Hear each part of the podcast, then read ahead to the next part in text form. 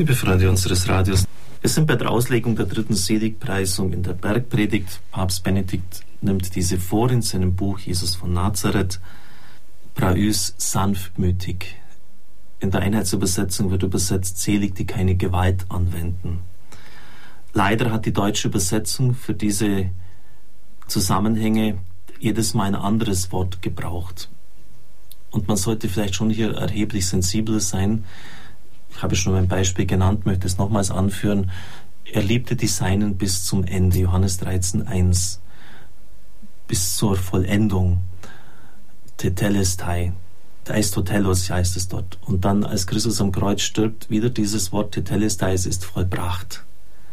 Es ist vollendet. Also vom der Wortbedeutung her ist hier ein Zusammenhang zu sehen. Er liebte die Seinen bis zur Vollendung und es ist vollendet.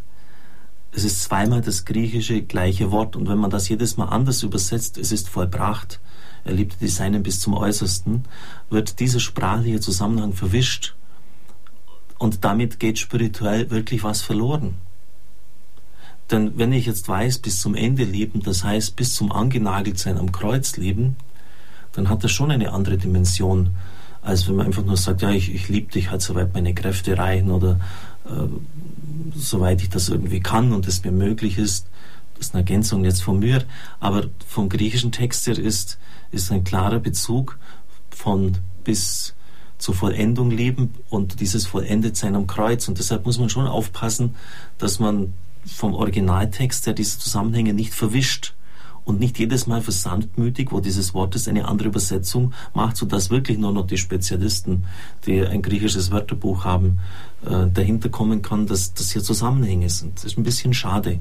Und ich hoffe sehr, wenn die Einheitsübersetzung neu herausgekommen ist, dass dann das wirklich Berücksichtigung findet. In diesem weiten Bogen der Texte, Nummer 12, Saharia 9, zu den Seligpreisungen, ist die Vision des Friedenskönig Jesus erkennbar. Er sprengt die Grenzen auf, die die Völker trennen. Er schafft einen Friedensraum, jetzt Zitat aus Saharia, von Meer zu Meer. Das heißt, dieser Friedenskönig wird vom einen Ende der Erde bis zum anderen herrschen. Durch seinen Gehorsam ruft er uns in diesen Frieden hinein, er pflanzt ihn in uns ein. Das Wort sanftmütig ist zugleich ein Königswort. Es erschließt uns das Wesen des neuen Königstums Christi. Und wirklich eine schöne Aussage, die Sanftmütigkeit des Herrn, die natürlich auch uns äh, auszeichnen soll, und das in einer Welt, äh, wo es nur noch um Durchsetzen geht, um Macht. Und ich zeige es dir schon, dass, dass ich der Stärkere bin, unabhängig von Sachargumenten, äh, ein bisschen so primitiv gesagt, wie es manchmal fast schon rassistisch verwendet wird, ich bin der Chef, du bist nichts, gerade auch zu ausländischen Mitarbeitern, ich Chef, du nix. Also so in, diesem, in dieser unguten, durchsätzigen Art, wo das eigene Ego immer gegen den anderen durchgedrückt wird und wo in dieser Herrschaft wenig von Sanftmut aufscheint. Es ruft uns in die Nachfolge dessen, dessen Einzug in Jerusalem auf einer Esel das ganze Wesen seines Königtums sichtbar werden lässt. Und dann heißt es ja, denn sie werden das Land besitzen. Was ist damit gemeint? Der Besitz des Landes ist Urbestand der Abrahamsverheißung. Kinder und Nachkommen wird er bekommen. Bei der Wüstenwanderung Israels 40 Jahre hindurch ist immer das Land im Blickpunkt. Da, da wollen wir hin, in dieses Land hinein. Und im Exil wartet Israel sehnsüchtig auf die Heimkehr in das gelobte Land. Aber wir dürfen nicht übersehen, so der Papst, dass die Landverheißung deutlich über den bloßen Gedanken des Besitzes von einem Stück Land hinausgeht. Denn als die Israeliten aus Ägypten ausziehen wollten, hatten sie ja dem Pharao gesagt, wir wollen in die Wüste gehen, um Gott anzubeten. Das heißt, es ist ein Recht auf Freiheit der Anbetung. Das Land, das gegeben wird, soll Stätte des Gehorsams sein, damit ein offener Raum für Gott da ist und das Land befreit wird von den Gräueln des Götzendienstes. Wenn das natürlich nicht mehr beachtet wird und das Land verunreinigt wird durch Götzenkult, wenn für Gott dieser Raum eben nicht aufgespart wird, dann kann man das Exil verstehen, den Entzug des Landes. Das Land war somit selbst so Josef Ratzinger zu einem Raum des Götzendienstes, des Ungehorsams geworden und der Landbesitzer war auf diese Weise ins Widersprüchliche geraten und deshalb wurde es ihnen auch wieder genommen. Und der Papst weist dann auf das Eigentliche hin, für das Gott für das die Israeliten Raum schaffen sollten, nämlich Gott anzubeten. Der Sabbat ist das Ziel der Schöpfung.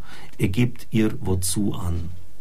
Und so findet sich dann gerade in der Zeit nach dem Exil, als das Land auch weitgehend verloren war, eine Ausweitung und Vertiefung der Idee des Landes. Immer weniger auf nationalen Besitz bedacht, sondern die Universalität von Gottes Anspruch auf die Erde wird dort gesehen.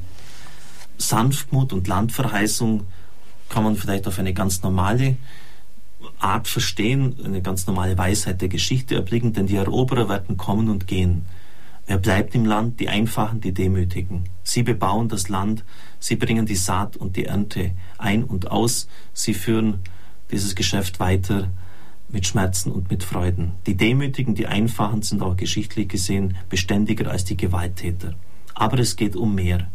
Eben um diesen universalen Horizont, dass das Land des Friedenskönigs eben nicht nur ein Nationalstaat ist, sondern von Meer zu Meer reicht, die ganze Erde umspannen soll.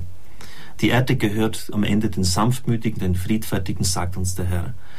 Sie soll das Land des Friedenskönigs werden. Dazu hinzuleben, lädt uns die dritte Seligpreisung ein.